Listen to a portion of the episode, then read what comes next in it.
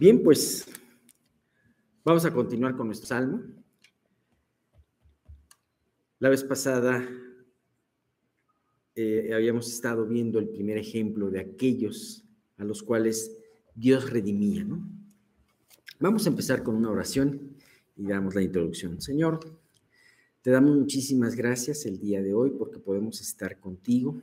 Gracias, Padre Santo, porque tú haces posible, Señor, esta reunión. Gracias por los recursos para poder tener este lugar, porque tú eres fiel cada tiempo, cada mes para poderlos completar. Gracias también, Dios, por cada una de las personas que pudieron venir aquí a esta reunión, que llegaron, que pueden escuchar. Gracias también, te pedimos también, Señor, de una manera muy especial por todos aquellos que están en caminos, si es que hay alguien más que viene en camino, para que tú lo traigas con bien, que tú eh, puedas quitar todo obstáculo y lleguen con bien. Lo mismo también te queremos pedir por aquellos que se conectan vía remota para que no falle la tecnología, para que se pueda escuchar bien la predicación, los salmos, y que Dios también, al igual que nosotros, ellos sean sumamente edificados. Padre, yo te quiero pedir por todo esto y muy especialmente te queremos dar gracias porque Patti eh, Castro salió bien de la operación. Te queremos pedir que tú permitas que ella pueda seguir recuperándose y en este tiempo de descanso, Señor, pues ella pueda meditar también en ti. Te queremos pedir todo esto y te damos gracias en el nombre de tu Hijo Jesús. Amén. Bien, pues vamos a comenzar esta parte. Ya habíamos visto especialmente que este era un salmo dirigido a los redimidos de Dios. Salmo 107 es un salmo eh, para los redimidos. ¿Y quiénes son los redimidos? Pues nosotros. De una o de otra manera Dios nos ha dado y ha pagado ese rescate para que podamos eh, estar con Él, ¿no? Y me llama mucho la atención porque, aunque habla de alguna manera general de la necesidad de la persona para con Dios y de qué situaciones Dios nos rescata, el salmista guiado por Dios da cuatro ejemplos, cuatro casos distintos que se ven a detalle. No son, y no creo que pretendan eh, agotar los casos, ¿no? Porque hay miles de casos. Cada uno de nosotros, si ha sido redimido por Dios, este, podría contar su caso.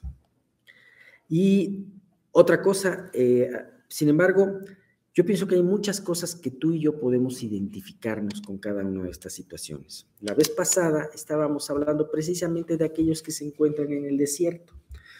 Todos de alguna manera estamos pisando el terreno a donde nos hemos conducido con nuestras malas decisiones. De alguna manera los que están en el desierto estaban ahí en el desierto porque se estaban ahí, ahí se habían conducido, ¿no? Y ellos, ellos eh, de alguna manera estaban pidiendo precisamente, o sea, no era, eh, ellos al encontrarse en una soledad, en una, eh, este, rodeados de, pues, del desierto, finalmente clamaron a Dios y Dios les respondió. Dios es el que empieza a enderezar los pasos de las personas para llevarlo, y como dice él, a esa ciudad. Bien, ahora, a diferencia de este último caso que vimos, ahora tenemos otro caso muy peculiar, el caso del preso, de los que están apresados en su pecado. En el anterior, aunque habíamos comentado, había un pecado, pero no era muy, muy este, eh, claro lo que había, ¿no? De alguna manera, ciertas decisiones, cierto estilo de vivir los habían llevado a este lugar. El día de hoy sí nos declara un pecado. Y se hace énfasis en ese pecado que es el pecado de la rebeldía a la palabra de Dios.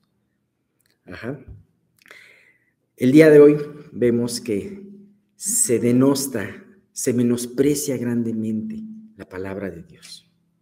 Siempre ha habido esa tendencia, siempre la palabra de Dios ha sido muy atacada muy atacada eh, por diferentes personas por, a través de los siglos.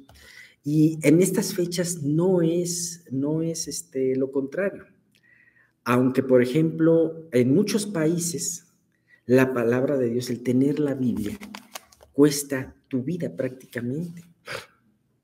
Estaba escuchando la otra vez de una violinista eh, búlgara que a los 12 años, una persona eh, en, Bulgaria eh, prohibieron la Biblia y entonces llegaba la policía a los domicilios y entonces incautaba todas las Biblias. Y bueno, una, llegaron al, domicilio de una persona y la persona era una mujer.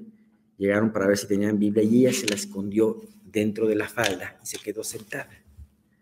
Y, este, y bueno, pues no pudieron nunca encontrársela, pero finalmente lo que dijo la mujer es, llegó a su iglesia y dijo, empezó a arrancar hojas de la Biblia y dijo, cada, cada uno de ustedes quédense con una hoja, ¿no? Y entonces la chica, esta violinista, tenía 12 años y a los 12 años se quedó con una, este, con un trozo de la Biblia que ella estuvo leyendo, leyendo, leyendo, leyendo. Y finalmente, después de muchos años, pudo exiliarse en Estados Unidos y la persona, y, este, y, el primer día eh, eh, que fue a una iglesia, encontró, se hizo amigo de una pareja mayor y esta pareja mayor le dijo, oye, ¿qué te podemos dar? ¿Qué se te ofrece? ¿Qué lo que quieras de nosotros. Y dijo, una Biblia, por favor, una Biblia en mi idioma. Te acompañamos. Fueron a la tienda y en la tienda encontró una cantidad de Biblias impresionante y fue algo tan conmovedor que ella se puso a llorar. Dijo, es impresionante cómo en este país se tienen todas las Biblias, y podemos identificar también aquí en México, podemos ir a alguna tienda y ver cantidad de Biblias, podemos a través de, Amazon, a través de muchas otras, eh, buscar y encontrar la que no encontramos físicamente, nos la encontramos, nos la traen por correo, ¿no? Sin embargo, ella se impactó mucho de eso, ¿no? Y, bueno, pues aquí tenemos en estos países que tenemos de alguna manera una eh, una libertad de poder ir a la tienda y comprar tu Biblia y encontrar la versión que te gusta, con la piel que te gusta, tener esto inclusive, ¿no? Pero sabes qué, hay un gran ataque, hay un gran menosprecio a todos los preceptos que dice la palabra.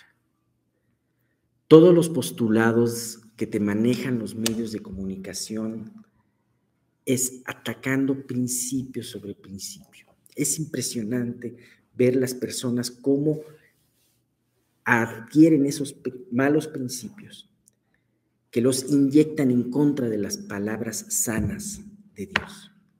Ves a las nuevas generaciones siendo completamente escépticas porque están impregnadas de la nueva agenda, de la nueva eh, ideología, de las nuevas filosofías que se, repiten diariamente en los noticieros, en las series, en las películas, en gran cantidad de lugares. Y ese es el ataque que tenemos. Algún día, algún día tendremos probablemente el ataque de no poder tener una Biblia en casa. Eh, pero ahorita por, por ahorita, por lo pronto, estamos teniendo ese ataque en contra de los principios, convencer a las personas de que esto está, está fuera de, tiempo, de que esto se dirigía a otras personas distintas a ti, de cuántas cosas, ¿no? Y sabes que nada más falso que esto, la palabra de Dios es para todos, la palabra de Dios. Y si tú estás escuchando este mensaje es porque Dios quiere trabajar en tu conciencia, en tu vida para poder aquilatar lo que tienes para poder saber que no necesitas más que la palabra. Los libros te pueden ayudar a una comprensión de ciertas cosas y está bien, pero nada sustituye la palabra de Dios, lo cual es lo más importante. Bien, muchas veces por falta de de, este, de ese conocimiento real de la palabra, entramos a las prisiones del pecado. Y aquí nos habla en esta parte de esas prisiones del pecado. Dice, algunos, dice, eh, estamos viendo el Salmo 107 de los versículos 10 al 16. Dice, Algunos moraban en tinieblas y sombra de muerte, aprisionados en aflicción y en hierros. La cárcel no es física, los barrotes no son de, de metal, sino son el pecado, la aflicción, los errores que constantemente este, estás cometiendo. Fíjate, el hierro del material se parece a la palabra del hierro, de que, de que suena igualito, de que te equivocas, ¿no? Entonces muchas veces este, hierras y parece como si no estuvieses, no pudieses pasar de donde estás, ¿no? Dice. Ahora dice, por cuanto fueron rebeldes a las palabras de Jehová y aborrecieron el consejo del Altísimo. Por eso quebrantó con el trabajo sus corazones, cayeron y no, hubieron, no hubo quien los ayudase. Luego, que eh, dice, aquí, aquí se habla precisamente de que fueron rebeldes. El anterior caso no se habla de un pecado. Es más, a veces no solamente eh, eran las malas decisiones del que estuviese ahí en el desierto, sino también podría venir una borrasca, un, viento como el caso del atleta que vimos que lo, perdió, ¿no? Y a veces son esas situaciones alrededor tuyas las que te llevaban a estar en ese desierto. Bueno, aquí sí nos habla de esto. Fueron rebeldes. ¿A qué rebeldes? A la palabra de Jehová. Y aborrecieron el consejo del Altísimo. Por eso quebrantó con el trabajo sus corazones. Cayeron y no hubo quien los ayudase. Dios permite primeramente un quebranto en la vida de la persona que está buscando. La persona, por una o por otra situación, empieza a aborrecer toda palabra de Dios. Si tú ves todas estas ideologías que han aparecido, todas que están marcadas y, por una agenda, todo de aquello de que se habla en los medios de comunicación, todos son principios de personas que aborrecieron, que aborrecen a Dios, que aborrecen su palabra. Porque además hay otra cosa, hay muchas personas que dicen Dios para acá y Dios para allá, pero de nada sirve eso si aborrecen su palabra. Así que no te dejes engañar por las personas que te pueden hablar de Dios, pero que en el interior aborrecen su palabra. Pero dice luego que clamaron a Jehová en su angustia, los libró de sus aflicciones, los sacó de las tinieblas y de la sombra de muerte y rompió sus prisiones. Alaben la misericordia de Jehová y sus maravillas para con los hijos de los hombres, porque quebrantó las puertas de bronce y desmenuzó los cerrojos de hierro. Bueno, aquí el punto es que aquí la rebeldía es un pecado, el pecado identificable en esta parte, se revelaron a la palabra de Dios. Y esto me recuerda mucho un ejemplo de un animal que pone Dios, que, le, que Dios le, le, relata a Job, el asno montés. Fíjate lo que dice en Job 39, de los versículos 5 al 7, en donde se describe a esta persona rebelde a esta persona que piensa que no tiene ley, que se piensa libre, pero que Dios la retrata de esta manera. Dice, ¿quién echó libre al asno montés? ¿Quién soltó sus ataduras? Al cual puse yo casa en la soledad y sus moradas en lugares estériles. Se burla de la multitud de la ciudad y no oye las voces del arriero. Me impresiona mucho porque aquí nos, aunque a través de las características de este animalito, eh, Dios nos habla de la actitud del rebelde, la actitud de la persona que se revela en contra de las palabras de Dios. El asno montés. El asno montés se cree libre. No tiene dueño, no escucha la voz del arriero, anda por donde quiera. Sin embargo, aquí le dice Dios algo muy importante, al cual yo puse casa en la soledad. ¿Sabes? Esa casa de la soledad, más que hablar de libertad, me llama la atención porque te habla de estar preso en una casa de soledad. El preso que está aislado, como si fuera un preso aislado, ¿ah? cumpliendo un castigo muy grande, el castigo que se merece su rebeldía. Y además sus moradas en lugares estériles. El asno montés no tiene un dueño que lo guíe, que le dé de comer o que lo guíe a los pastos deliciosos, sino que tiene, sino que al ser libre y al él mismo estar tomando sus decisiones, por así decirlo, este, impulsado a, a donde no haya personas, él vive en la soledad y en terrenos estériles, su vida es estéril. Hay muchas personas de las cuales el mundo de hoy toma sus dichos en su boca sin darse cuenta la forma como vivieron esas personas. Muchas veces tú puedes decir, como dijo el filósofo tal, o como dijo tal eh, estadista o presidente, es esto, ¿no? Y a veces puede defender esa idea.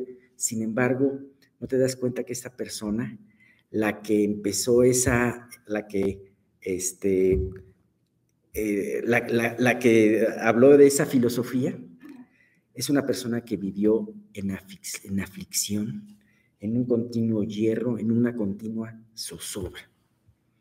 Ustedes han oído de Voltaire, el gran pensador de la Revolución Francesa. Bueno, nada más y nada menos que Voltaire, en una ocasión, estando en su casa, le pidió a un, le dijo a unos amigos, ¿saben qué? De aquí, de, aquí en 100 años no va a haber ninguna Biblia.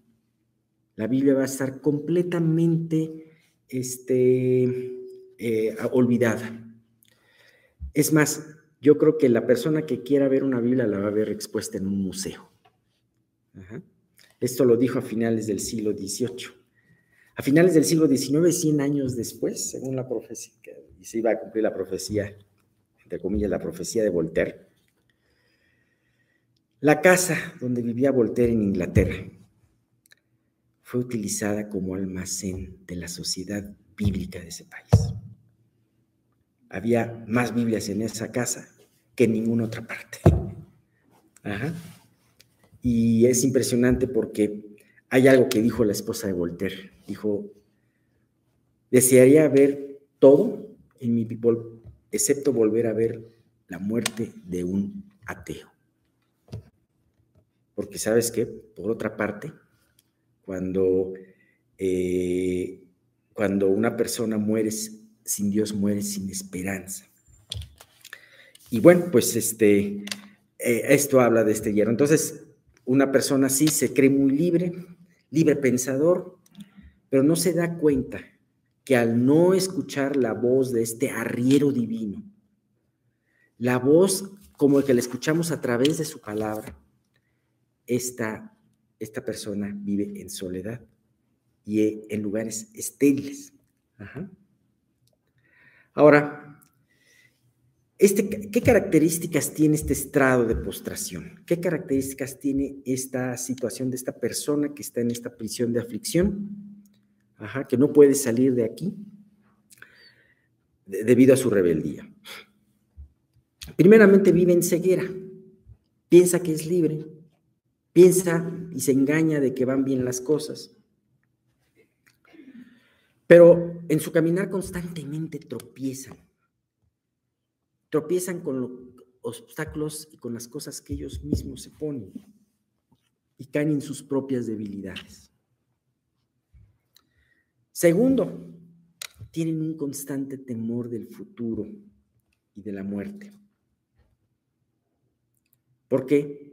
Porque no tienen la certeza que te da las promesas del Evangelio. Tercero, hay muchos que viven dormidos en este lugar, que piensan que están bien, piensan que son libres.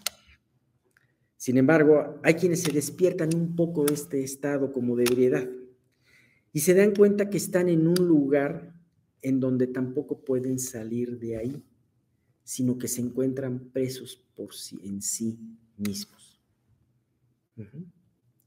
Eh, por ejemplo, dice la Biblia que perdonemos. O sea, Jesús mismo habló en el Padre, en, en su oración, en el Padre Nuestro, acerca de perdona las ofensas, perdona nuestras ofensas como también nosotros perdonamos a los que nos ofenden.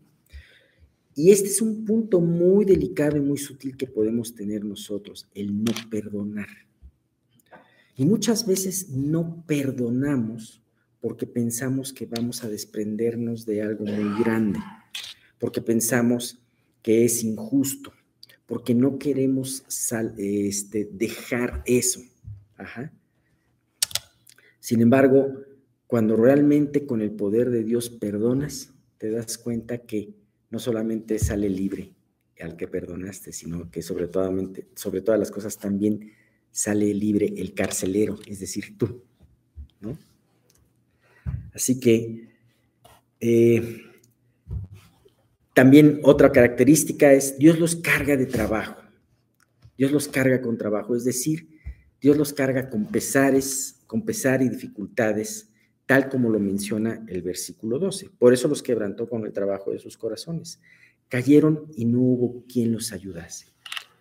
Aquí llegamos al acostumbrado punto de inflexión en cada uno de estos casos. Finalmente Dios, a través de esta situación, que muchas veces puede no cambiar durante mucho tiempo, los lleva a un punto de quiebre.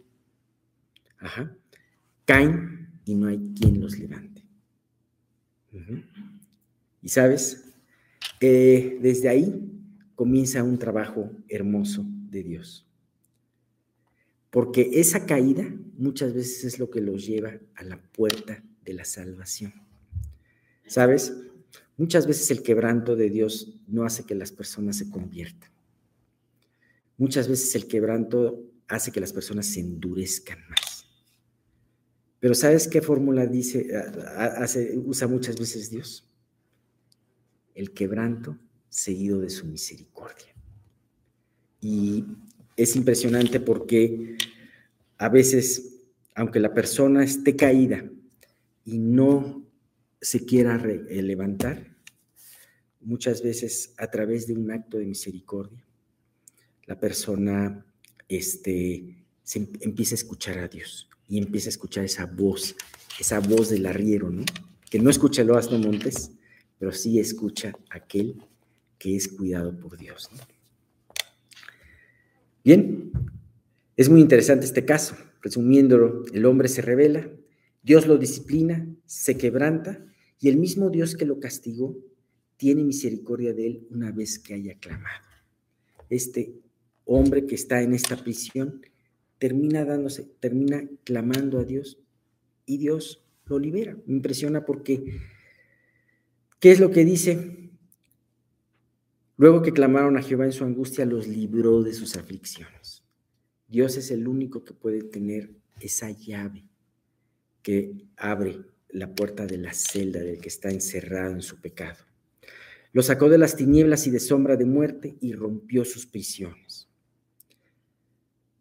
Exacto. Lo sacó de la oscuridad en la que vivían. ¿Sabes? Lo peor de la oscuridad es saber que no vives en la oscuridad, que es no saber que vives en la oscuridad. La gran mayoría de las personas solamente van tropezando, que viven en la oscuridad, solamente van tropezando pero ellos mismos piensan que no viven en oscuridad. Date cuenta que si Dios te está enseñando estos principios, es que Él está buscándote.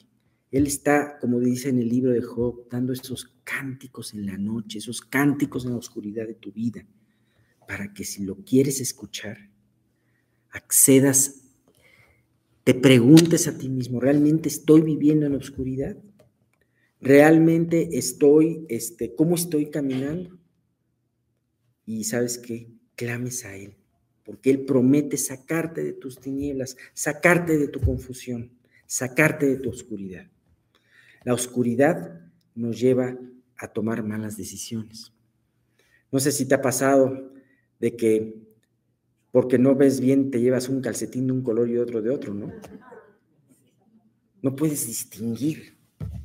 Bueno, las decisiones que Dios te quiere librar son mucho más graves que la de un calcetín cambiado. Son mucho más delicadas. Y a veces en nuestra obstinación por estar en la oscuridad, tomamos decisiones que a la larga podemos, eh, este, podemos lamentarnos mucho, ¿no? Pero Él quiere sacarte de las tinieblas y de la sombra de muerte y romper tus prisiones. ¿Qué quiere decir romper tus prisiones? Ir, poder salir de esas debilidades de ese pecado que te trae cautivo. Es que siempre termino mal porque tengo ataques de ira. ¿Sabes que Dios quiere sacarte de eso? Es que siempre, este, siempre acudo al alcohol para poder arreglar mi depresión. Dios quiere sacarte de eso. Y así de muchas otras cosas. Bien. Una vez más el estribillo. Alaben la misericordia de Jehová y sus maravillas para con los hijos de los hombres. Porque quebrantó las puertas de bronce y desmenuzó los cerrojos de hierro. Si tú estás en lo último de tu vida, si estás en el último escalón de tu vida y, y piensas que no hay remedio, ¿sabes? Aquí está una gran promesa. Él quebranta las puertas de bronce que te traen encerrado y desmenuza los cerrojos de hierro que te traen atado. Bien, pues dice, decía Cory ten un, este, algo muy importante, dice, no hay pozo tan profundo que no sea, que no sea más profundo aún el amor de Dios aun aunque estés en el pozo más profundo, el amor de Dios te alcanzará ahí. Es importante, pero, pero es importante que clames a Él. Es importante que tú eh, puedas darte cuenta de esto y no perder tiempo, sino clamar a Él por esto. Voy a leerles un testimonio eh, que me impactó, que lo leí hace aproximadamente 30 años es muy probable que no se identifique ninguno de ustedes porque es un testimonio de una persona que estuvo en el satanismo. Eh, a mí no me gusta mucho hablar del poder del demonio porque más fuerte es el poder de Dios, ¿no? Y de alguna manera sabemos que, que, Dios, pero, yo creo que viene mucho al caso, me impacta mucho porque habla de una persona que está en una prisión profunda y, y este, y bueno, pues voy a, comentarlo, ¿no? Es algo muy real, ajá. Son cosas que a lo mejor muchos de nosotros no hemos tenido una experiencia, bueno que no tengamos una experiencia o un caso cerca, este, pero, pero creo que vale mucho la pena. Ah, eh, dice, mis padres eran miembros de la iglesia y yo había asistido regularmente a la iglesia con ellos, pero era una cosa vacía. Jesucristo era algo vago, una figura lejana, con escaso significado para mí. Cuando yo hacía preguntas a mis padres respecto a Dios, ellos las eludían. Seguramente sus padres eran, no conocían a Cristo también, obvio. Y le decían, tú eres una constante caja de preguntas, ¿no? Decían ellos, simplemente acéptalo como hacemos nosotros, lo cual nunca es voluntad de Dios hacer eso. Yo no podía hacer eso. Y en lo que a mí concernía, la iglesia no tenía nada que ofrecerme. Yo estaba continuamente buscando, sin embargo, algo que llenara el vacío de mi vida. A los, a los 17 años conocí a una medium espiritista. Fíjate, eh, eh, de alguna manera él no, no encontró en el Señor su, su fuente, y, este, y se fue por otro camino, ¿no? Dice, la única manera, y le dijo, la única manera de vivir, dijo mi nueva amiga, es mediante las cartas y tu horóscopo. Ven, déjame mostrarte. Me fascinó.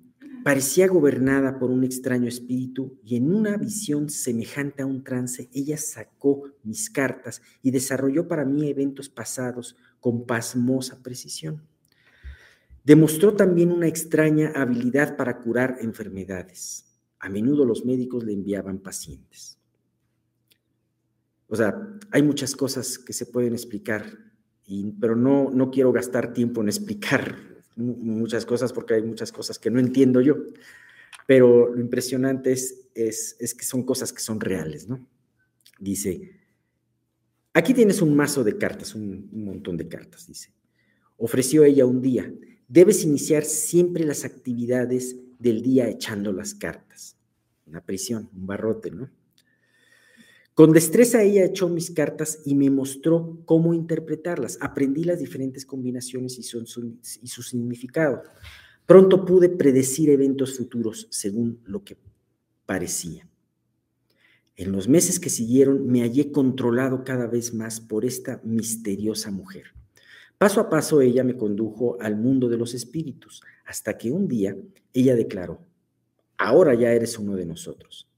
¿Estás dispuesto a tomar el juramento? Impotente, expresé mi asentimiento. Casi sin saber lo que hacía, corté mi dedo y con mi propia sangre escribí, te doy, oh Satán, mi corazón, cuerpo y alma. Vaya que estaba en una prisión impresionante este hombre, ¿no? Ahora vivía completamente por las cartas y por mi horóscopo. Casi no me atrevía a respirar sin primero consultarles. El diablo que ahora tenía derechos sobre mi alma me atormentaba incesantemente. Yo hacía cosas que no pueden narrarse públicamente. A la edad de 19 años estaba totalmente desmoralizado. La melancolía y el abatimiento llenaban mi alma, sufría ataques de histerismo. No podía concentrarme en mi trabajo a causa de la confusión de mi alma y mi labor sufría las consecuencias. En marzo de 1960 firmé la carta de horóscopo que predecía que yo me quitaría la vida el día 26 de julio. Imagínate. Según el horóscopo, mi vida ya no tendría utilidad después de esa fecha. De este modo, fue como la noche del 25 de julio yo vagaba por las oscuras calles en busca de un camino de escapatoria. El pensamiento de morir me causaba pánico. Una hermosa música penetró mi alma atribulada y fui conducido hacia una reunión religiosa que se celebraba en una gran carpa. Penetré furtivamente a la carpa, la música concluyó y el orador Leander Penner de la Greater Europe Mission se puso de pie. Esta noche voy a hablarles respecto al maravilloso poder del Evangelio, dijo él. Deseé escapar, pero había quedado falto de energías. Durante todos los años que había ido a la iglesia nunca había oído de este Cristo, un Salvador personal que había muerto por mí personalmente. Oh, cómo anhelaba romper la atadura de Satanás. El predicador dijo, solamente en Cristo puede quebrantar el poder de Satanás. Curiosamente dijo el predicador. Invitó a los oyentes a pasar al frente y entregarse a Cristo. Me abrí paso hasta el frente y le preguntó, le pregunté, ¿hay esperanza para un pecador como yo, predicador? Si lo que dice usted es cierto, yo deseo liberación. Ore por mí. El evangelista oró y luego me aseguró que Cristo podía y quería perdonar al más grande de los pecadores si solamente se le pedía. Al que a mí viene, no le echo fuera, citó eh, de Juan 6:37. Pero yo no podía clamar a Cristo por ayuda. Cada vez que trataba de hacerlo, sentía una mano invisible que atenazaba mi cuello. Váyase a casa, me aconsejó el predicador, y haremos un grupo que ore especialmente por usted. Vuelva mañana por la noche. Deseé gritar, pero será demasiado tarde. Me fui a casa lleno de miedo. La larga noche de terror pasó, no pude dormir, solamente pensaba con terror el día en el día que se aproximaba. La luz del día entró lentamente en mi habitación y yo eché mecánicamente mis cartas y me dispuse a ir al trabajo.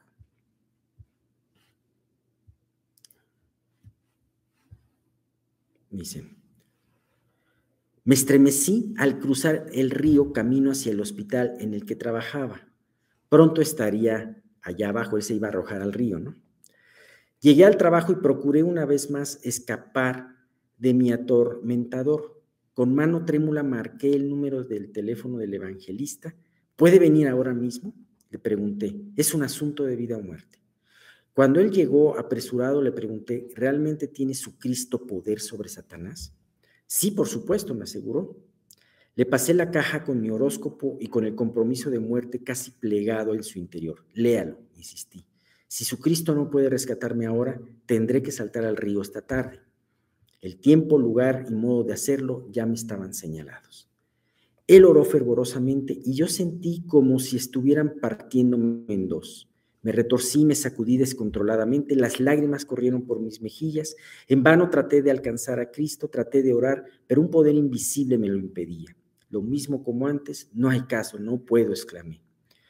Usted no puede, pero Cristo puede, fue la seria respuesta.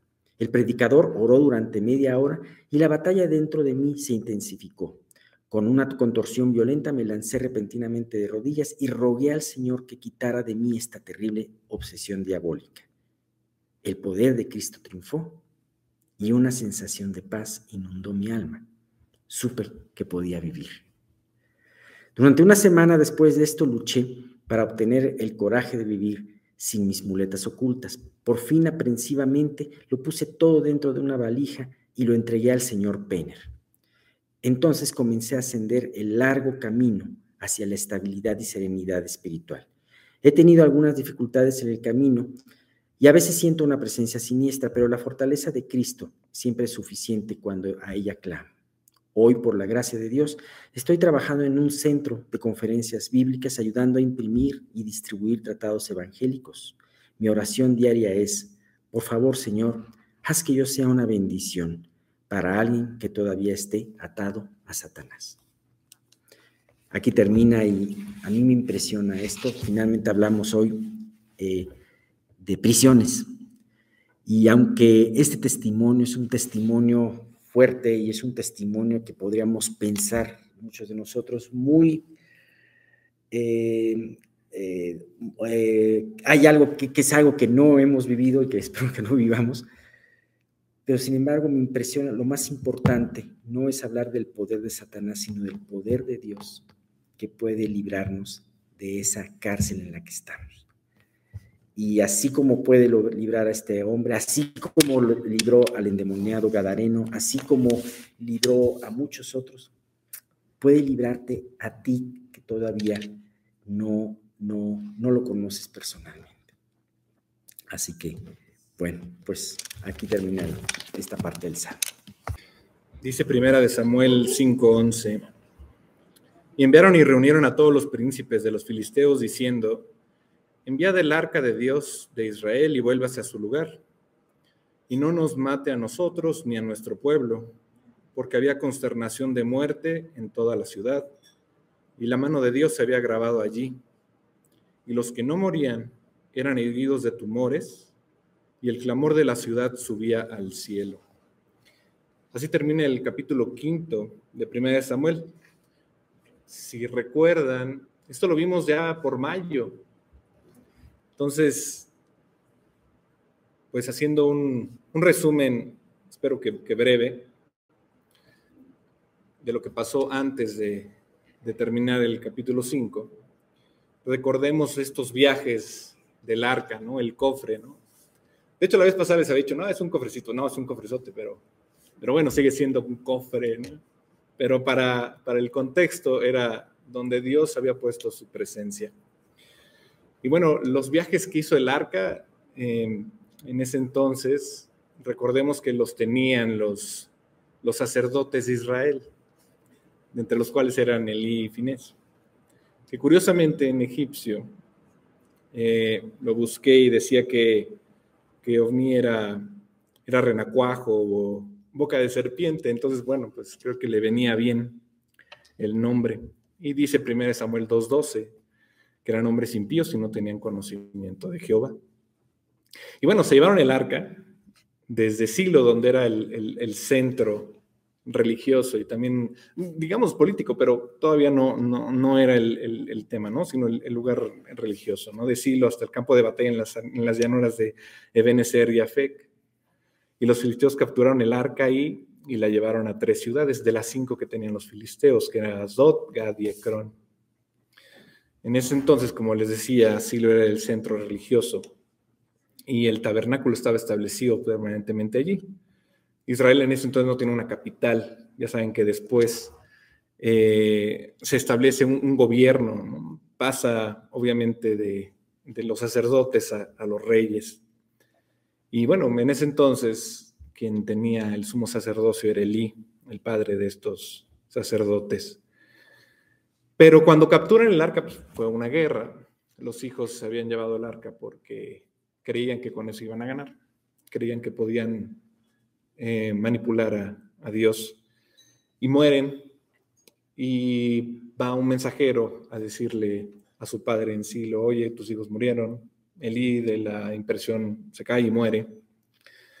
Y en ese entonces viene un, periodo muy oscuro en Israel, en donde pues, los jueces habían ignorado las enseñanzas de Dios.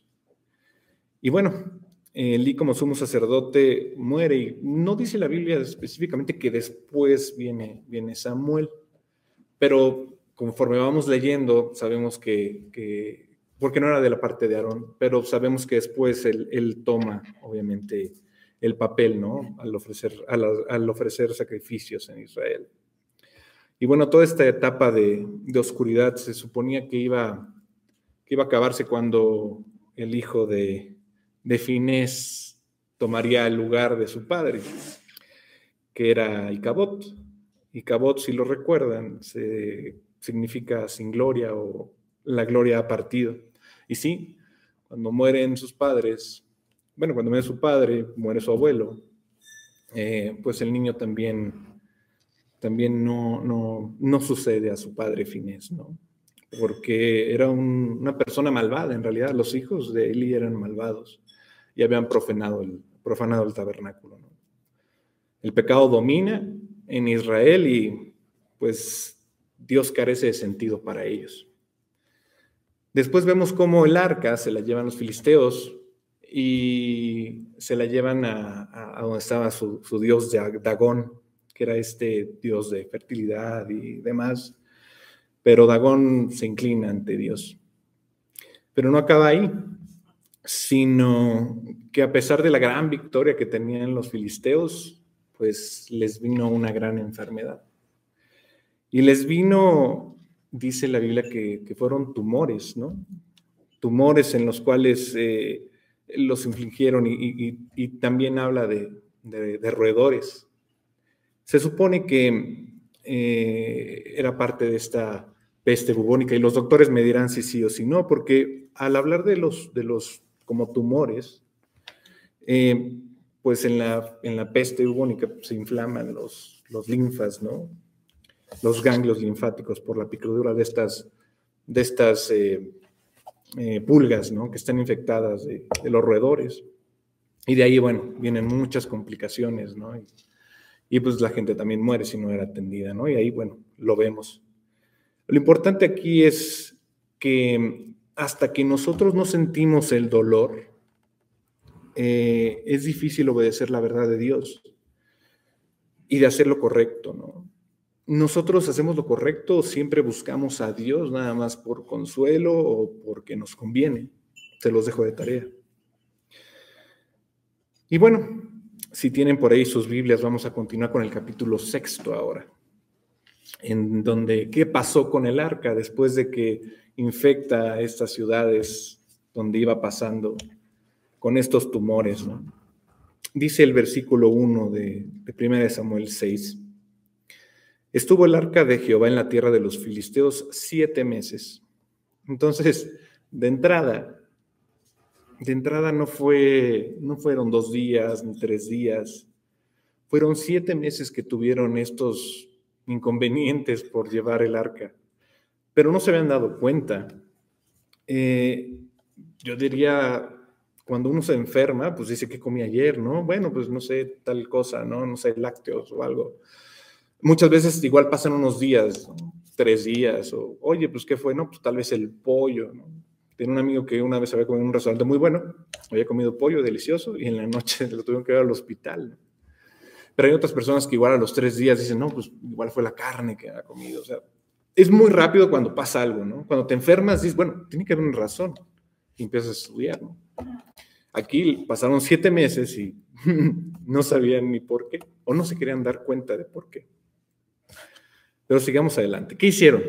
El versículo 2 al 5 dice, entonces los filisteos, llamando a los sacerdotes y adivinos, preguntaron, ¿qué haremos del arca de Jehová? Hacednos saber de qué manera la hemos de volver a enviar a su lugar. Ellos dijeron, si enviáis el arca del Dios de Israel, no enviéis, no enviéis vacía, sino pagadle la expiación. Entonces seréis sanos y conoceréis por qué no se apartó de vosotros su mano. Y ellos dijeron, ¿y qué será la expiación que le pagaremos? Ellos respondieron, conforme al número de los príncipes de los filisteos, cinco tumores de oro y cinco ratones de oro, porque una misma plaga ha afligido a todos nosotros y a vuestros príncipes. Haréis, pues, figuras de vuestros tumores y de vuestros ratones que destruyen la tierra, y daréis gloria al Dios de Israel. Quizá liberará su mano de sobre nosotros y, de sobre vuestros dioses y de sobre vuestra tierra. Bueno, ya se les ocurrió algo, ya dijeron, bueno, creo que tiene razón, creo que es parte del arca todo este mal, ¿no? Y, pues se les ocurrió una idea. ¿Qué hacemos? No, pues devuélvela, ¿no? Pues ya no lo queremos. ¿Y qué hicieron también? Darle una, pues como pagando su, su, arrepentimiento. Dice, no, pues ponle lo que te adolece, pues ¿qué es? Pues unas figuras de ratones y de tumores, o sea, muy, muy elegante el asunto, ¿no? Después, bueno, ahora sabemos que de acuerdo con este capítulo, pues esos ratones estaban involucrados plenamente con la plaga, lo cual no lo hace menos agradable de sufrir estos tumores, ¿no? Entonces tuvieron pues el sentido común. Hace poco tenía una clase eh, con una academia que nos decía qué es el sentido común. Y había una, persona muy querida que decía, usa tu sentido común. pero, pero, ¿qué es en realidad? Entonces, bueno, de manera eh, de investigación, pues dije, bueno, pues vamos a, ver cómo lo define la, la, Real Academia Española, ¿no? Y dice que es el pensamiento o accionar social en aras de construir un comportar armonioso justo dentro de tu sociedad. Es decir, el, el, pensar... Eh, ahora sí que con sentido común no es tan común como pensamos. Puedes tener un sentido común aquí, diferente al que es en, Japón o en Asia, todo depende de tu comunidad. Pero en este caso, que estamos en esta tierra, en donde vemos cómo Dios en tiempos anteriores eh, a su pueblo lo saca de Egipto, pues dices, bueno, el sentido común era ahí, bueno, esta arca tiene que ver, ¿no? Después, eh, de estos siete meses y de ir de pueblo en pueblo el arca con los filisteos, pues ahora dicen, ¿qué hacemos con esto? no? Lo enviamos de regreso, pero queremos mostrar, obviamente, algún tipo de arrepentimiento. De arrepentimiento. Y bueno, queremos dar un tributo, ¿no? Es decir, ¿cómo, lo hacemos, no? Entonces, pues mandan estos, estos ratones y tumores, ¿no? Y los mandan de regreso con el arca. Eh, y sonaba pues una buena idea de cierta manera, ¿no? dices, bueno, si esto me hace mal, bueno, pues lo voy a regresar. Ahora aquí está el punto, ¿cuál es la razón de esto? Es decir, es una, es una ofrenda medio extraña, ¿no? Dices, bueno, pues, tumores y ratones, bueno, pues está bien, ¿no? Pero creo que tenían una motivación correcta. Eh, dice el versículo 5, como lo habíamos leído, y den, y den gloria al Dios de Israel. Este capítulo 5, pues obviamente vamos a aprender cómo los filisteos pues reaccionan a, esta, a esta manera de, darle gloria a Dios. Y es decir, ¿cómo le das gloria a Dios? Es una pregunta que, me la hice y todo mundo se hace cuando pasa por estos versículos, ¿no? Es decir, ¿cómo, le das gloria a Dios? Y algunos, obviamente por eso estamos aquí hoy, dices, bueno, ¿cómo le doy? Bueno, pues quiero vivir para Él. leo, eh, oro, comparto, vivo para Él. Eh, fallo, eso es inequívoco, pero me arrepiento, es decir, no, no, no quiero ser desobediente, no quiero, quiero obedecerlo. Eh, ¿Qué más? Quieres, quieres alabarlo, ¿no? Y cantamos. Creo que parte de todo eso es, es, esto, ¿no? Esta, esta parte de darle gloria a Dios. Pero algo muy importante en nuestras vidas es, humillarnos ante Él. Y ahora, si todas estas respuestas son correctas, eh, pues solamente rendirle gloria a Dios es presentarnos como somos, contemplarlo a Él con su palabra y experimentar los regalos que nos da, las bendiciones y las misericordias que nos da diariamente. Entonces, estos, estos filisteos se tienen que dar cuenta de, de que Dios es el soberano. Y ahora sí que, tienen que decir que Dios es el que puso su mano sobre este pueblo y ya, y ya lo saben, ya lo, ya, lo, ya lo declararon, ¿no? Están de acuerdo en eso, que Dios puso estas plagas con ellos, ¿no? Y es un Dios poderoso, es un Dios soberano. Dice Pablo en, en, en Romanos 1.20, porque las cosas invisibles de Él, su eterno poder y deidad, se hacen claramente visibles desde la creación del mundo siendo entendidas por medio de las cosas hechas, de modo que no tienen excusa. Y sí, no había manera de, que ellos dijeran o negaran a Dios, ¿no? Después de todo lo que habían visto, ¿no? Eh, ahora, estos atributos invisibles y su naturaleza divina, ¿qué es? ¿Alguien sabe? ¿Qué es la naturaleza divina y los atributos invisibles de Dios? Justamente lo dice Pablo, dice, pues es la creación. Todo lo que vemos, lo que somos. Y justamente para que ningún hombre tenga excusa de que Dios es Dios. La misma creación da testimonio de su realidad. Y esta, esta revelación, justamente lo dice en Romanos 1.21. Para hay, pero hay quienes no lo honraron, ¿no? Con base en ese entendimiento, que no glorifican a Dios ni le dan las gracias, pues hay consecuencias. Pero adivina qué. Se han glorificado este concepto científico, el hombre, ¿no? De atribuirle a los primates su evolución y llegar hacia nosotros. Pues estas ideas de dónde vienen, o sea, ¿por qué si, el hombre ve la creación tiene que, poner otras cosas? Si no, no es que no creo que sea Dios, tiene que ser otra cosa, ¿no? Y se los había comentado el, el estudio pasado. Pero ¿qué hay detrás de eso? ¿Es un descubrimiento acaso? O sea, tenemos la certeza de que, de que venimos en realidad de, de, un primate. Pues la verdad es que no. Hasta la fecha sigue siendo una teoría. Y digo, ¿una teoría qué es? Un pensamiento especulativo. ¿Y qué es especulación? Pues es una suposición. ¿Y qué es suposición? Es tal vez sea real o verdadero, pero sin la seguridad de que lo sea, aún con las evidencias. Entonces, en eso están basando su fe, en eso están basando, eh, pues más aún, su, eternidad. Están basando todo en una idea que no puede ser cierta, ¿no?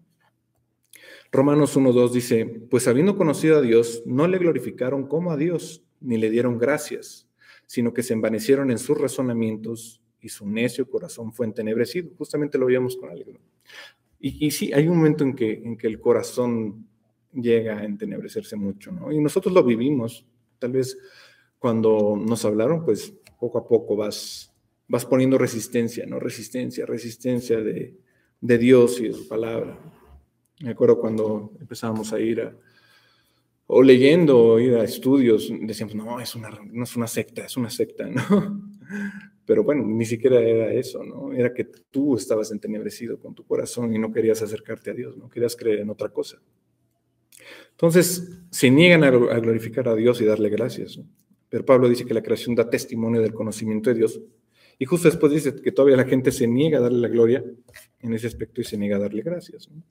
Entonces, la comprensión opuesta de eso es de glorificar a Dios y decirle, tú eres el que está detrás de todo, tú eres la mente, tú eres el amor, tú eres el poder. Pues están, hay, hay cosas ¿no? que llegan a existir y los filisteos están glorificando a Dios en su, en su cabeza, ¿no? Y en ese aspecto están diciendo, tú eres el verdadero Dios. Y lo que están haciendo es tratar de, a través de los ratones y, los tumores de oro, pues tal vez, eh, pues tal vez pedir perdón, ¿no? Digo, vamos a saber que no, pero, pero en su idea dicen, bueno, tal vez esto funcione, ¿no? Vamos a regresarle eh, el arca, ¿no? Con, con estos regalos, ¿no? El versículo 6, justamente de 1 Samuel 6, dice, ¿por qué endurecéis vuestro corazón como los egipcios? Y Faraón endurecieron su corazón. Después que los había tratado así, ¿no los dejaron ir y se fueron?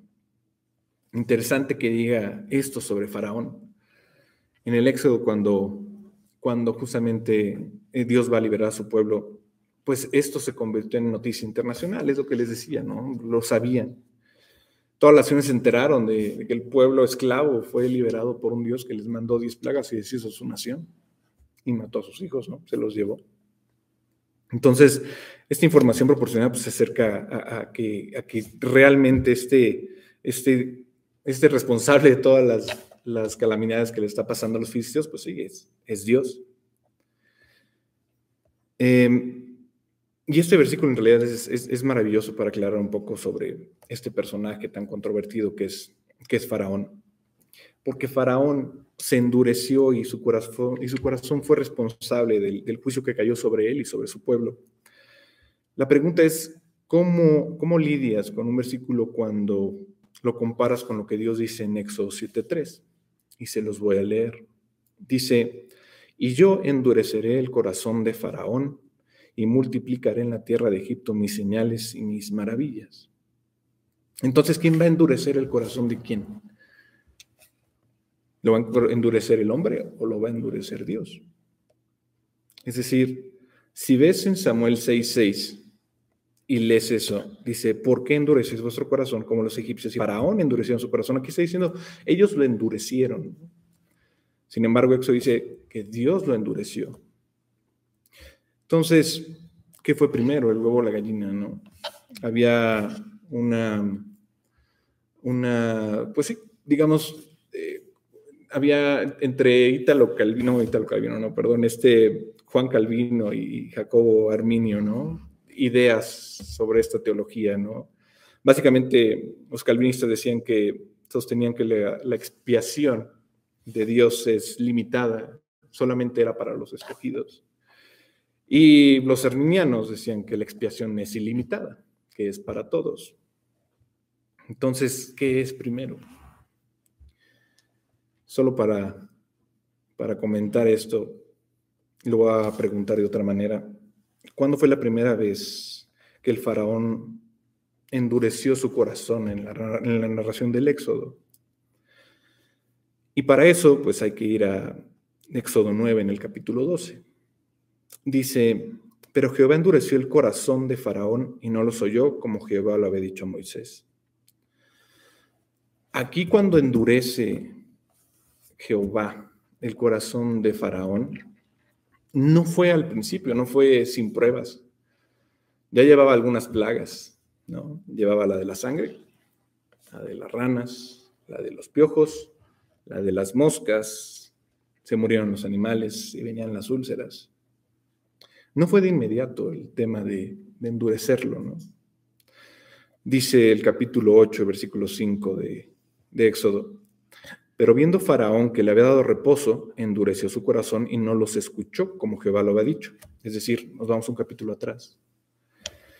Cuando había pasado una plaga, eh, o antes de pasar, él dice, no, no, sí, ya, que quiten esto, y ya, los voy a liberar, no váyanse con su Dios. Ah, pues está la plaga, se quita. ¿Y qué dijo Faraón? No, ya pasó, no pasa nada. Ya pasó el temblor del 2007, no pasó nada, aquí sigo. Ya pasó el del 2019, el del 20 y el del 21, y aquí seguimos. Oye, el accidente, ¿no? Eh, conozco unas personas muy queridas que tuvieron un, accidente automotriz. Venían en la carretera y de repente el conductor, pues, se distrajo un segundo y chocó. Dio vueltas el coche y como milagro pues no les pasó nada, ¿no? Ni siquiera se volteó el coche, o sea, no se lastimaron, no, no nada. Y si tú has tenido un pestañeo en el coche alguna vez y no te ha ocurrido nada, bueno, la verdad es un milagro. Pero los que han tenido ese pestañeo ya no están aquí, pues la verdad no pueden decir lo mismo. Eh, Dios puso justamente pruebas y las puso para que justamente el hombre pudiera pensar de nuevo y decir, no, está bien, ahora sí me voy a arrepentir, ¿no? Pero Faraón no lo hizo. Entonces Dios endureció su corazón. Pero si bajas al versículo 34 del mismo capítulo 8 de Éxodo, dice, mas Faraón endureció aún esta vez su corazón y no dejó ir al pueblo. Lo que les decía, vas a la prueba, ah, no, ya, ya no necesito a Dios. Viene la prueba y necesito a Dios. Vas a la prueba, no, ya, tranquilos. Cuando llegas al capítulo 9, versículo 12, Dios le dice, ¿quieres seguir endureciendo tu corazón? Va. te voy a ayudar. Y Él lo sella en esas condiciones. Pero vamos a regresarnos todavía más. Vamos al capítulo 7. El 7.3 dice, y yo endureceré el corazón de Faraón y multiplicaré en la tierra de Egipto mis señales y mis maravillas. Entonces sí, le dijo a Moisés, voy a endurecer su corazón. O sea, mucho más va a suceder. Van a pasar todas estas plagas y su corazón va a ser entenebrecido, va a ser negro, no va a escuchar nada. Por más que sufra, ya no hay vuelta atrás. Todo lo que hemos leído hasta este momento, pues se ejecutó en, el faraón. Y él endureció tanto su corazón que cuando el corazón del hombre está así, pues ustedes lo saben, ya, ya es muy difícil volver atrás. Entonces los, los filisteos, volviendo a Samuel, lo están entendiendo. Es decir, todo esto ya lo sabían ellos. O sea, porque eran sus vecinos, casi, casi, ¿no? Digo, seguramente no estaban a dos cuadras. Pero lo supieron, supieron que había sido liberado el pueblo esclavo. ¿Y, quién era Egipto? Pues era la nación más poderosa en ese momento. Y los filisteos dijeron, no, no, no, entonces no, no hay que hacer lo mismo que ellos. No queremos endurecernos y volvernos como ellos y que nos destruyan. ¿no? Ahora sí que la comprensión de este endurecimiento pues te hace moverte, ¿no? Y, hacer algo para, para no llegar a ese punto. Y bueno, la verdad es que para nosotros, al ver a nuestras personas favoritas y queridas, pues lo que queremos es hablarles y, darles el Evangelio y de forma urgente. Es decir, tal vez no, no puedas jalar a las personas aquí o ahora sí ponerle las esposas y vente conmigo al estudio. Pon el Zoom, pon el Zoom, pues no, nunca lo sabes. Los invitas, pero oras por ellos, ¿no? Pero no es eh, una manera de, obligarlos, pero sí hay que hacerlo de forma urgente. ¿Y cómo lo podemos hacer? Bueno, pues hablando sinceramente con ellos, y sobre todo con esta mirada transparente que Dios te da, en donde dice, oye, piénsalo, estás poniendo tu eternidad en peligro. Pídele perdón a Dios, ¿no? No lo rechaces. Volviendo a Samuel, ¿qué sucede? Bueno, es, muy curioso lo que sucede y, tú lo lees y dices, ¿qué, qué capítulo tan, tan curioso de la Biblia en donde ves tumores y ratones en oro, que son regalos, ¿no? Y bueno, dice el versículo 7, haced pues ahora un carro nuevo y tomad luego dos vacas que críen, a las cuales no haya sido puesto yugo, y uncid las vacas al carro. Y haced volver a sus becerros por detrás de ellas a casa. Tomaréis luego el arca de Jehová y la pondréis sobre el carro, y las joyas de oro que le habéis de pagar por ofrenda por la culpa, las pondréis en una caja al lado de ella, y la dejaréis que se vaya. Y observaréis si sube por el camino de su tierra a Betsemes. Él nos ha hecho este mal tan grande, y si no, sabremos que no es su mano la que nos ha herido, sino que esto ocurrió por accidente.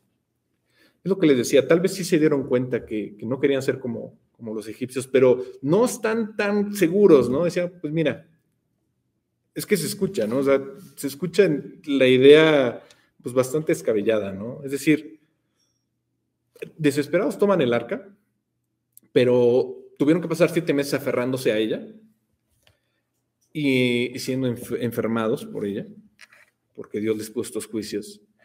Y ahora, eh, por este orgullo, pues dicen, bueno, está bien, ya es lo último, vamos a hacer esto. Y el atrás seguramente dijo, tengo una gran idea. vamos a poner estos regalos raros en una caja, lo vamos a poner al lado del arca. Muy listos en ese aspecto porque no abrieron el arca. Después vamos a saber por qué. No la veo, sino, no, no, que se ponga al lado.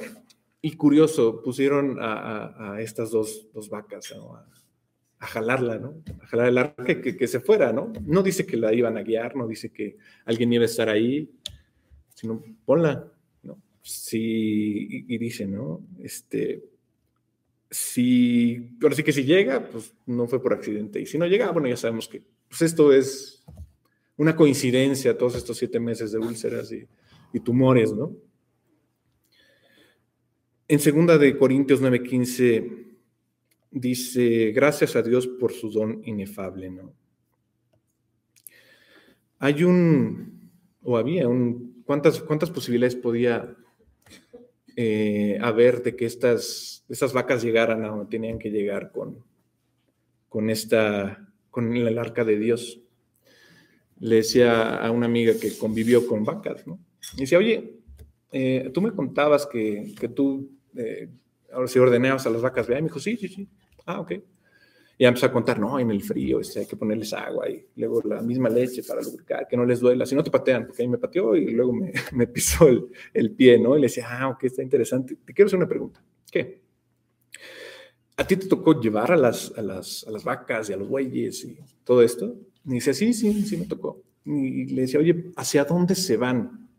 O sea, si tú las dejas así al libre albedrío, ¿hacia dónde se van unas vacas? Dice, no, pues se van por todos lados, ¿no? Se van a comer, se van, o se detienen, se cuestan, toman agua, o se van con otras. no siguen un grupo, tienes que llevarlas. Ah, ok. ¿Y qué pasa si les ponen la, pues sí, el, yugo, ¿no? Tiene un nombre que le dicen eh, folclóricamente, pero no me acuerdo cuál es. Yo decía yunta, pero no la yunta, creo que es la otra. Eh, ¿Qué pasa si las pones? Dicen, no, pues es igual, o sea, les cuesta más trabajo, pero no van, no van a una sola dirección pues, les cuesta avanzar, ¿no? Entonces dices, bueno, ok, me va a servir para lo de hoy. Eh, yendo otra vez al versículo 9.15 de 2 Corintios, hablando del don inefable, la estrategia de los, de los fariseos es esa, ¿no? Dos vacas lecheras. Dice que acaban de tener becerros que nunca han conducido un, pues un, carro y les ponen este, este, este, yugo, como dice la Biblia, ni hay ninguna persona que los guíe. Y los van a poner con el arca, los regalos, para que se dirijan a esta ciudad de Betsemes. Y dicen, bueno, que sea la mano de Dios que los guíe. Si es de Dios va a llegar. Si no, pues no va a llegar. Entonces pusieron a, esta, Dios a prueba, por decirlo así. Y, la verdad no, creo que haya sido así, pero, pero algo sorprendente pasa. Dice el versículo 12, y las vacas se encaminaron por el camino de Betsemes y seguían camino recto, andando y bramando, sin apartarse ni a derecha ni a izquierda. Y los príncipes de los filisteos fueron tras ellas hasta el límite de Betsemes. Entonces imagínate, ponen a las dos vacas solitas, con el arca, los regalos en el camino, váyanse vacas, ¿no? Lleguen a Betsemes, pues las vacas que van a saber dónde está Betsemes. Dice, bueno, los líderes de estas cinco, de estas cinco ciudades, de los filisteos, pues sí, las van siguiendo, ¿no? bueno, a ver qué pasa, ¿no? Si es de Dios, tiene que llegar. O sea, de cierta manera tenían un, tipo de creencia, ¿no? No puedo decir que fe, pero, pero sí una creencia, porque si no, si no llegaban, ah, bueno, pues es coincidencia todo esto, ¿no? Pero, pero es una idea desesperada hasta cierto punto, que suena ridícula, ¿no? O sea, si tú pones, ah, voy a llegar, voy a poner a mi perro, que seguramente los perros sí, hay muchos casos, a que me siga a casa, ¿no? Y, y algunos sí llegan, pero otros los dejan en la carretera y pues nunca llegan, ¿no? Pero pues las vacas seguramente son más listas, entonces tienen que ir. Entonces, viendo a las vacas de frente, pues estas comienzan a caminar y se están dirigiendo por el camino principal y se dirigen justamente hasta Betsemes, hacia Israel. Y estos líderes seguramente pensaron, mm, seguramente van derecho porque están oliendo algo, tal vez comida, o tal vez pueden sentir la presencia del agua, tal vez tienen sed y van a ir por ahí pero van derechas, ¿no? Y las miran, pues, incrédulos, yo creo, estos, estos líderes, ¿no? Pero las vacas empiezan a, tirar de sus collares, ¿no? Imagínense, ¿no? O sea, lo que les decía, si les ponen este yugo, eh, unas se van para acá, para acá, les cuesta más trabajo caminar, pero pues, hay algo que les jala. Y estas no, al parecer iban así, en el centro, ¿no? Creo que es un milagro si tú lo lees, dices, pues es un milagro. Y por muchas razones, pero una de las principales es la tendencia natural de, los animales. Es decir, si tú pones a, a estas dos vacas que recién parieron becerros, yo le decía a mi amiga, oye, eh, ah, no, bueno, ella me comentaba que alguna vez eh, habían había, bueno, había recibido a uno de, los, de becerritos recién nacidos, pero nació muerto. Y entonces yo le pregunto, ¿y, la vaca qué hizo? O sea, yo lo supongo por, por lógica, por ese sentido como que obviamente sufre, pero ¿cómo sufre una, un, animal? O sea, ¿cómo, cómo yo dice, muge, muge mucho? Y sí, cuando nació su becerrito mal, pues sí, estuvo, estuvo gimiendo, pues sí, toda la noche por él. Entonces imagínate tú que a, estas dos vacas les quitaron sus becerros recién nacidos. ¿Cuál es la tendencia natural de una madre? Siendo animal también, ¿eh? Entonces sales de comer, buscarlos, no apartarse de ellos, ¿no? Han visto cuando nacen los caballos y luego, luego ya se paran y están al lado de su mamá y está dando vueltas y los mismos, las mismas, bueno, caballos de hembra, eh, bueno, este, yeguas, eso, pues ahí están cuidándolos, ¿no? O sea, mamás, entonces, justamente querían darles cariño, pero no, se siguen derecho. Pero empiezan a mugir en el camino. Se manifiestan así, pero siguen caminando derecho. Hay una fuerza que les está jalando, que las está llevando por el, por el camino. Y estas tendencias naturales no, no las están amedrentando. Escuchamos que cuando la presencia de Dios entra en, en esta habitación donde está un ídolo y que es pues Dagón, pues Dagón se agacha, ¿no? Pero este poder de que los mismos demonios, pues obviamente se, se hincan ante la presencia de Dios, vemos que tiene otro tipo de poder, vemos que tiene este poder en el corazón y tiene una autoridad. Y la presencia de Dios proporciona esta fuerza sobrenatural que nos mantiene en un camino, si lo seguimos y lo escuchamos, de obediencia, ¿no? Hasta el punto en que podemos vencer esas tendencias naturales que tenemos como seres humanos. En el inicio del capítulo 4 de Samuel, cuando vimos a Ofni y Finés que estaban tratando de manipular el arca, pues mueren, ¿no? Por manipularla. No era lo que creían, mueren en una batalla, ¿no? En el capítulo 5 de Samuel, vemos cómo los filisteos maltratan el arca de Dios. La ponen junto a un demonio. El demonio termina abajo, ¿no? Pero vemos que el hombre sigue equivocado, ¿no? Busca maltratar su creencia de un Dios, ¿no? Nuestra idea de Dios. Pero el capítulo 6 estamos aprendiendo de algo, estamos aprendiendo de estas vacas que se someten a la presencia de Dios. Es decir, las dos vacas están mostrando un ejemplo mayor de responder a Dios que nosotros como seres humanos. Y eso es lo que sucede cuando Dios mueve tu corazón. Hay muchas cosas en nuestra vida contra las que vimos en este sentido natural, ¿no? Pero Dios las invierte. Por ejemplo, cuando tú crees en Dios, cuando tú te dejas guiar por Él, ¿sabes? Hay algo impresionante que hace. Perdonas lo imperdonable. Perdonas lo que en realidad no podías perdonar antes. Te perdonas a ti, perdonas a los demás. Dios dice que, que el mundo nos va, nos va absorber, a, siempre nos va a seducir, ¿no? Pero con él, con su poder, pues estas tendencias naturales se van. También no tomas venganza de quien deberías de tomar venganza, se la dejas a Dios. Y al contrario, amas a esa persona. Alguna vez me tocó Em, pues dar algunas pláticas en, los reclusorios. Y había una persona que, digo, yo no la conocí, me dijeron de esa persona que iba a esos estudios, que, o sea, sí le habían quitado a un familiar, estaban culpando a, a, esa persona. Y él llegó a esos estudios porque la persona que, le habían quitado o arrebatado a su ser querido la había perdonado a él. Y él dijo, ¿por qué? Pues yo te quité a, lo que más amabas. Y bueno, tanto limpió a esta persona que perdonó como a la persona que estaba escuchando que lo habían perdonado. Eso no es humano, eso no es de la evolución.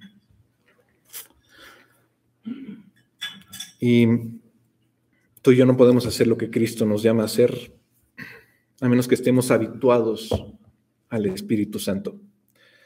Y cuanto más quieras vivir en esta paradójica convicción del hombre, la carne y el espíritu, pues más, más poder necesitas de Dios. Es decir, estas vacas no había manera en que si no estuviera la presencia de Dios no fueran directamente derecho, mugiendo, pensando voy a regresar con mis becerros. No, o sea, seguían así pese a que estaban mugiendo, seguían derecho, derecho, derecho.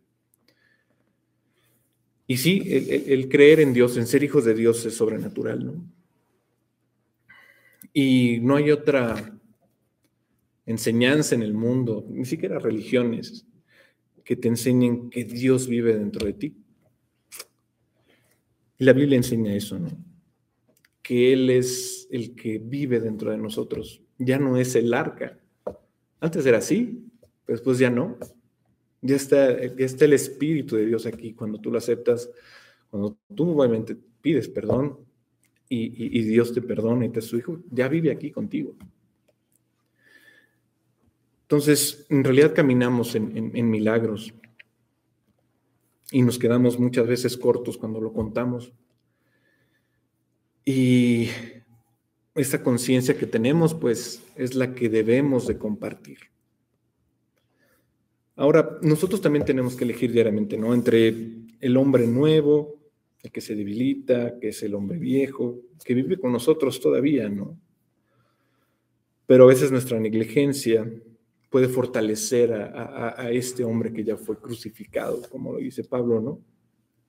Ahora, otro ejemplo de esto es, es Jonás. ¿Te acuerdas de Jonás?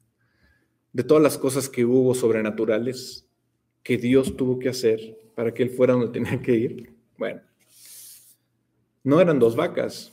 En primera instancia era una ballena, ¿no? Una ballena que se traga a Jonás y se la lleva, ¿no? La ballena obedecía a Dios.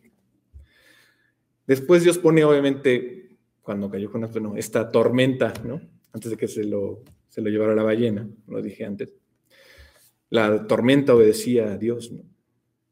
Pero después, ya que llega a su lugar y empieza a predicar de malas, y se va a ver la ciudad que cayera, bueno, que Dios destruyera ya la ciudad, pues Dios le ordena a la planta que crezca, la planta crece, obedece a Dios y después pone al gusano para que la seque, el gusano obedecía a Dios es decir, la creación, como lo veíamos, que es eh, eh, ese testimonio de Dios, obedece a Dios. Es más, incluso le pide, o sea, le ordena a Jonás que, predique con el arrepentimiento, pero adivinen quién nos estaba arrepintiendo. El mismo profeta, el mismo Jonás, que decía al principio, oye, Jonás, tienes que ir para allá a predicar. No, no, no, yo no. O sea, la ballena sí, la tormenta sí, el gusano sí, la planta sí, las vacas sí, pero el hombre no. No, yo no voy. Entonces, necesitamos algo más grande que solo un impulso emocional para hacerle caso a Dios, ¿no? Dios tiene que estar dentro. Y de estar dentro significa que te tienes que humillar, pedirle perdón para que Él nos haga sus hijos, nos perdone y nos haga sus hijos. Incluso los dos hijos de Eli, que caminaban en la presencia de, Dios, ¿no? O sea, junto a esta arca, tampoco ellos obedecieron. Querían manipular el arca de Dios, ¿no? Y las vacas tomaron esta misma arca que los mismos, los mismos hijos de Eli, los mismos sacerdotes estaban llevando y que por ello se perdieron, pero las vacas le están devolviendo a su lugar. ¿Y qué pasa cuando llegan? Versículo 13. Y los de Bet-Semes segaban el trigo en el valle y alzando los ojos vieron el arca y se regocijaron cuando la vieron. Habían pasado siete meses, ¿no? Siete meses sin saber nada. Si es que iba a volver o no iba a volver. Y de repente en el horizonte, ¿no? Tal cual el padre con el hijo pródigo lo ve de lejos. Y no ve un arca, o sea, ve un carro, ve a dos vacas con el arca, ¿no? Así lo ven. Y las vacas mugiendo y mugiendo, es decir, seguían obedeciendo, pero todavía con la carne atrás de mis hijos, mis hijos, mis hijos, pero obedeciendo a Dios.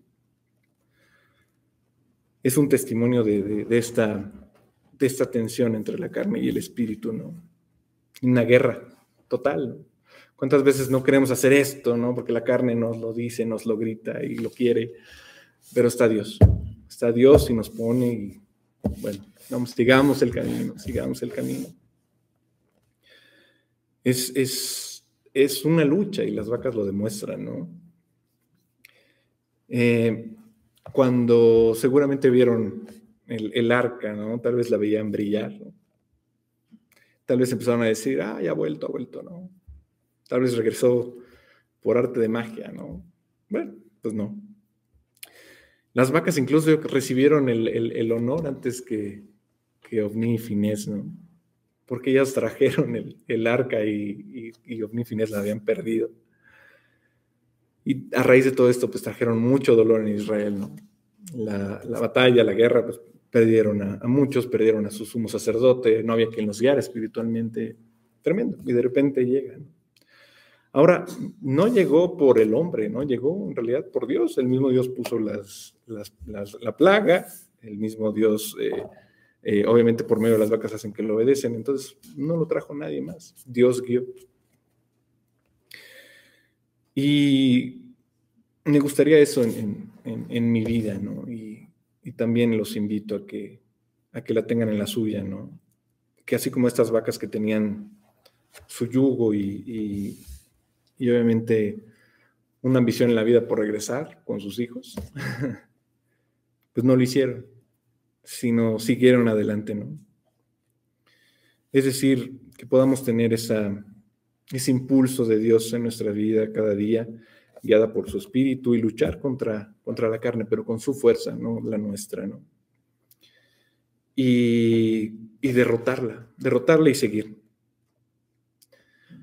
Em, es curioso como la historia de la iglesia, en donde vemos eh, la enseñanza con Pablo, que a pesar de que era según la Biblia, una persona importante, eh, humanamente, o bueno, físicamente, eh, te puedes imaginar que después de ser una persona importante se, se rinde ante Dios.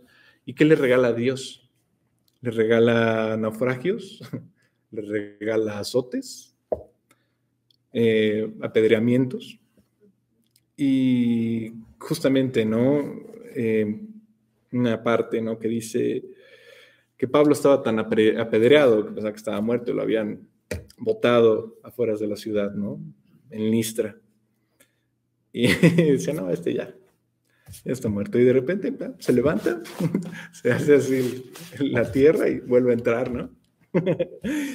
Eso es, eso es superhumano, ¿no? Eso es divino, ¿no? Eso es de Dios. Es, es impresionante cómo, cómo Dios nos da esa fuerza, ¿no? Y había un, predicador que decía que, que, su mayor ambición en la vida era estar entre los diez más buscados del infierno, ¿no? Pero como decía Alex, no es que queramos hacer o, o, sea, como más, más fuerte las, el poder del diablo, ¿no? Yo preferiría que igual nos pusieran en el top ten ahí de la fe, ¿no? Pero bueno, ya está ocupado, pero bueno, por ahí. Pero justamente cuando llegaba Dios a, justamente a curar estos, a estos endemoniados, ¿no? Los mismos demonios pasaba como Dagón, ¿no? Nos decían, no, pues ya no nos hagas nada, ¿no? ¿Por qué? Porque cuando tú te presentas frente a alguien y te dice, no, pues la teoría, y no, y pues yo soy agnóstico, no, pues yo no creo en Dios, no, yo creo que el infierno está aquí en la tierra, no, pues sabes que yo no, yo no te quiero creer, o sabes que, no, pues la religión, esta es la buena, ¿no? Pues ese es, ese es su, su boleto, ¿no? Para la eternidad. Es una teoría, es una creencia. Pero si tú te presentas ante esa persona y quieres mostrarle credenciales, le puedes decir, ah, pues mi compa es Pablo, es David, es Daniel, pero ¿sabes quién es mi padre? Es Dios. ¿no? Es decir, tenemos las credenciales porque pues, con ellos nos vamos a ver, pero la más importante es Dios, la vida que te ha dado y te ha regalado. Entonces tú y yo podremos aprovechar algo en Dios de las personas que son bendecidas por nuestra presencia. Es decir, cuando tú estás con alguien que no cree en Dios, aún así tú, tú tienes una luz, una luz que refleja a Dios y que, y que a ellas se les, hace, se les hace raro, pero les da paz muchas veces. ¿no? Algunos lo contrario, o sea, sienten este, esta barrera, ¿no? Pero eso significa que ahí está Dios, a ti te está protegiendo, ¿no? Si volvemos con, con Samuel en el 1.6. En el capítulo, pues si quiere vamos a leer desde el 14. Dice, y el carro vino al campo de Josué de Betsemes y paró allí donde había una gran piedra. Y ellos cortaron la madera del carro y ofrecieron las vacas en holocausto a Jehová. Y los levitas bajaron el arca de Jehová y la caja que estaba junto a ella, en la cual estaban las joyas de oro, y las pusieron sobre aquella gran piedra. Y los hombres de me sacrificaron holocaustos, se dedicaron sacrificios a Jehová en aquel día. Cuando vieron esto, los cinco príncipes de los filisteos volvieron a Ecrón el mismo día. Estos fueron los tumores de oro que pagaron los filisteos en expiación a Jehová. Por Azot uno, por Gaza uno, por Ascalón uno, por Gat uno, por Ecrón uno. Y los ratones de oro fueron conforme al número de todas las ciudades de los filisteos pertenecientes a, las cinco principales, a los cinco príncipes. Así las ciudades fortificadas, como las aldeas sin muro, la gran piedra sobre la cual pusieron el arca de Jehová está en el campo de José de Betsemes hasta hoy. De sí, ese fue el destino de las vacas, ¿no? Las sacrificaron. Pero algo sucedió en el versículo 19 que dice, entonces Dios hizo morir a los hombres de Betsemes porque habían mirado dentro del arca de Jehová. Hizo morir del pueblo a cincuenta mil setenta hombres y lloró el pueblo, porque Jehová lo había herido tan gran, con tan gran mortandad. es decir, ¿se acuerdan que les decía, ah, pues no sabían si iban a regresar el arca o no, y de repente ven así en el horizonte un carro con el arca así brillando con el sol, en el oro. Y todos, wow, qué increíble, Dios, eres maravilloso. Pero ¿saben qué? ¿Cuánto les duró su avivamiento? Unos minutos. ¿Por qué? Les comentaba que los filisteos, cuando pusieron estos regalos en una caja, no lo pusieron dentro del arca. ¿Por qué? lo pusieron al lado, sabían lo que iba a pasar. En su incredulidad sabían lo que iba a pasar. ¿Qué hizo primero el, bueno, el pueblo de Israel? ¿no? Pues luego, luego abrieron el arca. Era un castigo. Quien la abriera y no fuera justamente un sacerdote, se iba a morir. ¿Cómo se murieron, no? ¿Y qué hacen inmediatamente después de este avivamiento, no? Después de siete meses no aprendían. Dios regresa después de estos siete meses y dicen, no vamos a hacer esto otra vez. Y trajo una plaga severa al instante que mató a estas personas. El versículo 20 dice, y dijeron los de Bet-Semes, ¿quién podrá estar delante de Jehová, el Dios Santo? ¿A quién subirá desde nosotros? Y enviaron mensajeros a los habitantes de Kiriat Jeraim, diciendo, los filisteos han devuelto el arca de Jehová. Descended pues y llevadla a vosotros. Es decir, están haciendo lo mismo que los filisteos. Una vez que hubo una revelación de la santidad de Dios, el tono aquí denota que en realidad están echando la culpa de este gran golpe a Dios. O sea, nuevamente los errores. Y le empiezan a echar la culpa a Dios. No, pues es que ya nos trajeron el arca, híjole, ya nos está matando gente. No, no, llévense, llévensela otra vez. ¿no? Lo mismo. Están haciendo exactamente lo mismo. ¿no? Porque dicen, ¿quién se va a parar delante de este Dios? Pues Él es tan santo, ¿no? Deshagámonos de Él como los filisteos, deshagámonos de Él. Y esa es una de las dos reacciones ante la santidad de Dios. O huyes con él o huyes de él. Con tal desesperación que te sumergirás aún en más oscuridad e iniquidad, o caerás a tus pies y lo adorarás y te rendirás a él. Hay de estas dos.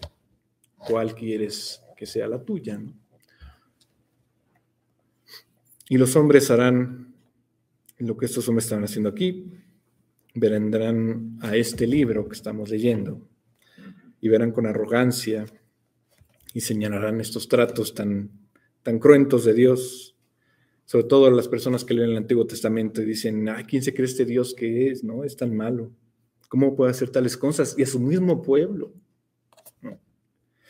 Incluso mirarán los mandamientos en la iglesia, los mandamientos de Dios, diciendo que son excesivos, incluso irreales muchas veces. No, no, no puedo, no puedo seguir esto de Dios. ¿Cómo no voy a hacer una estatua simulando a Dios? No, eso no lo puedo hacer. Yo tengo que poner aquí mi estatua. Me tiene que ver, ¿no? Mi Dios. Tengo que hacer una de una mujer, una de un hombre, una mujer, una de un hombre. Algunos hasta lo hacen de animales, ¿no? Cuando Dios dice que no. Y hay muchas personas, incluso en, la iglesia, ¿no? que no son, no son creyentes, interpretan esto como no, no puedo seguirlo, ¿no? Yo voy a ir, como nos dice Miguel, ¿no? Vamos los domingos y ya nos sentamos, y ya, ¿no? No quiero más, ¿no? Pero Pablo lo aclara muy claramente en Romanos 7, en el 12, donde dice, de manera que la ley a la verdad es santa y el mandamiento santo, justo y bueno. Es decir, no es excesivo lo que pide Dios.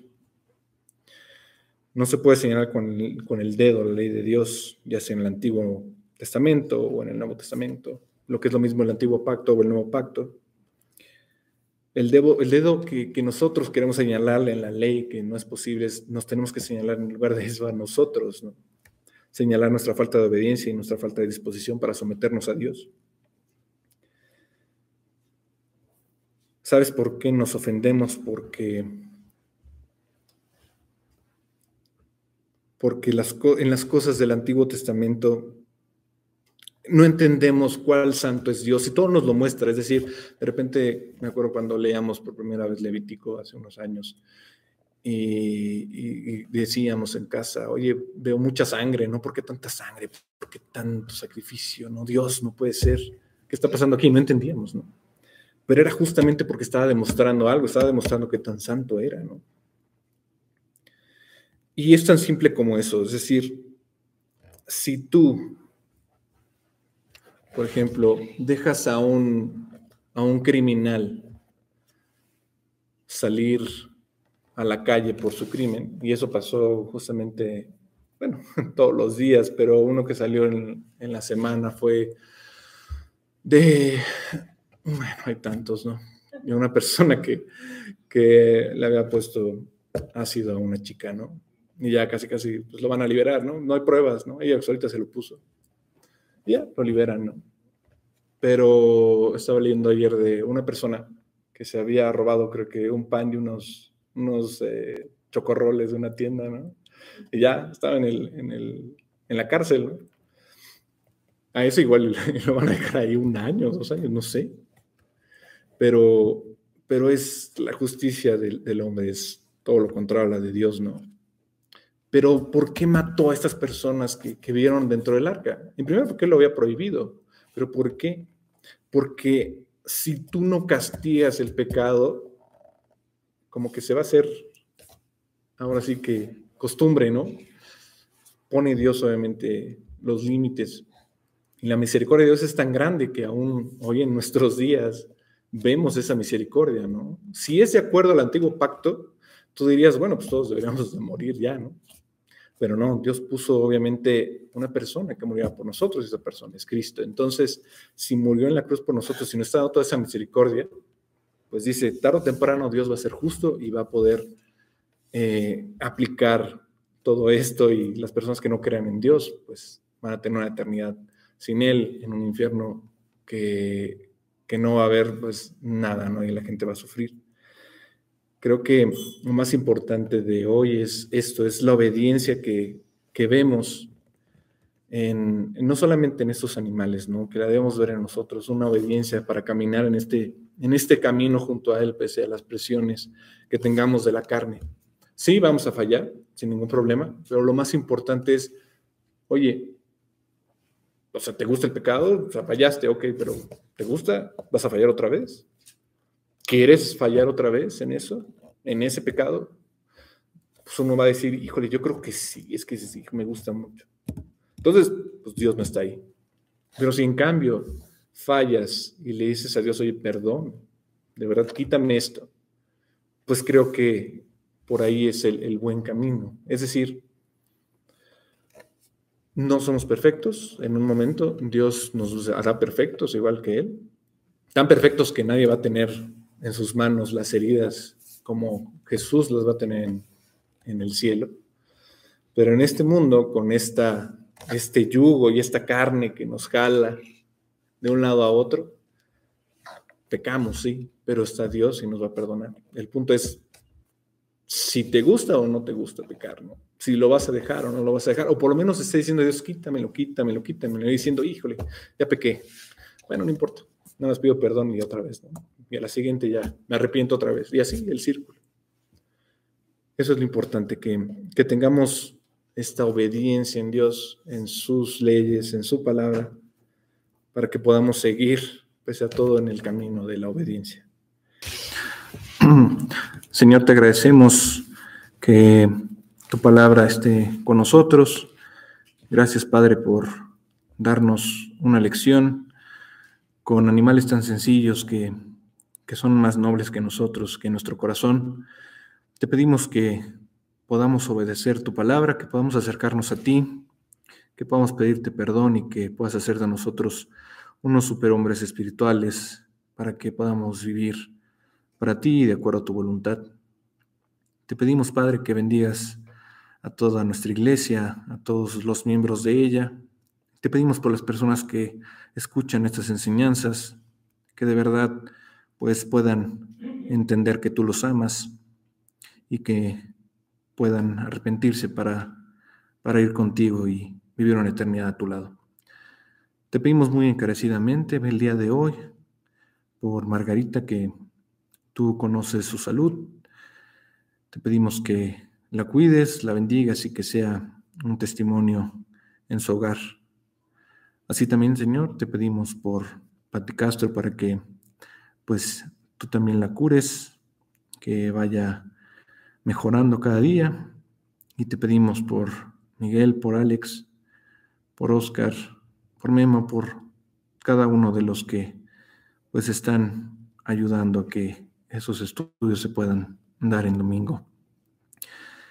Y te pedimos, Señor, que tú bendigas a cada uno de nosotros el día de hoy para que pues podamos guardar tu palabra y compartirla de forma urgente con nuestros seres queridos, porque ya no tenemos tiempo, Señor. La vida es muy rápida, pero tú eres eterno, así que te pedimos, Señor, que permitas que podamos meter el acelerador y avisar a las personas de tus buenas nuevas. Gracias, Padre, por todo esto y te lo pedimos en el nombre de Tío Jesús. Amén.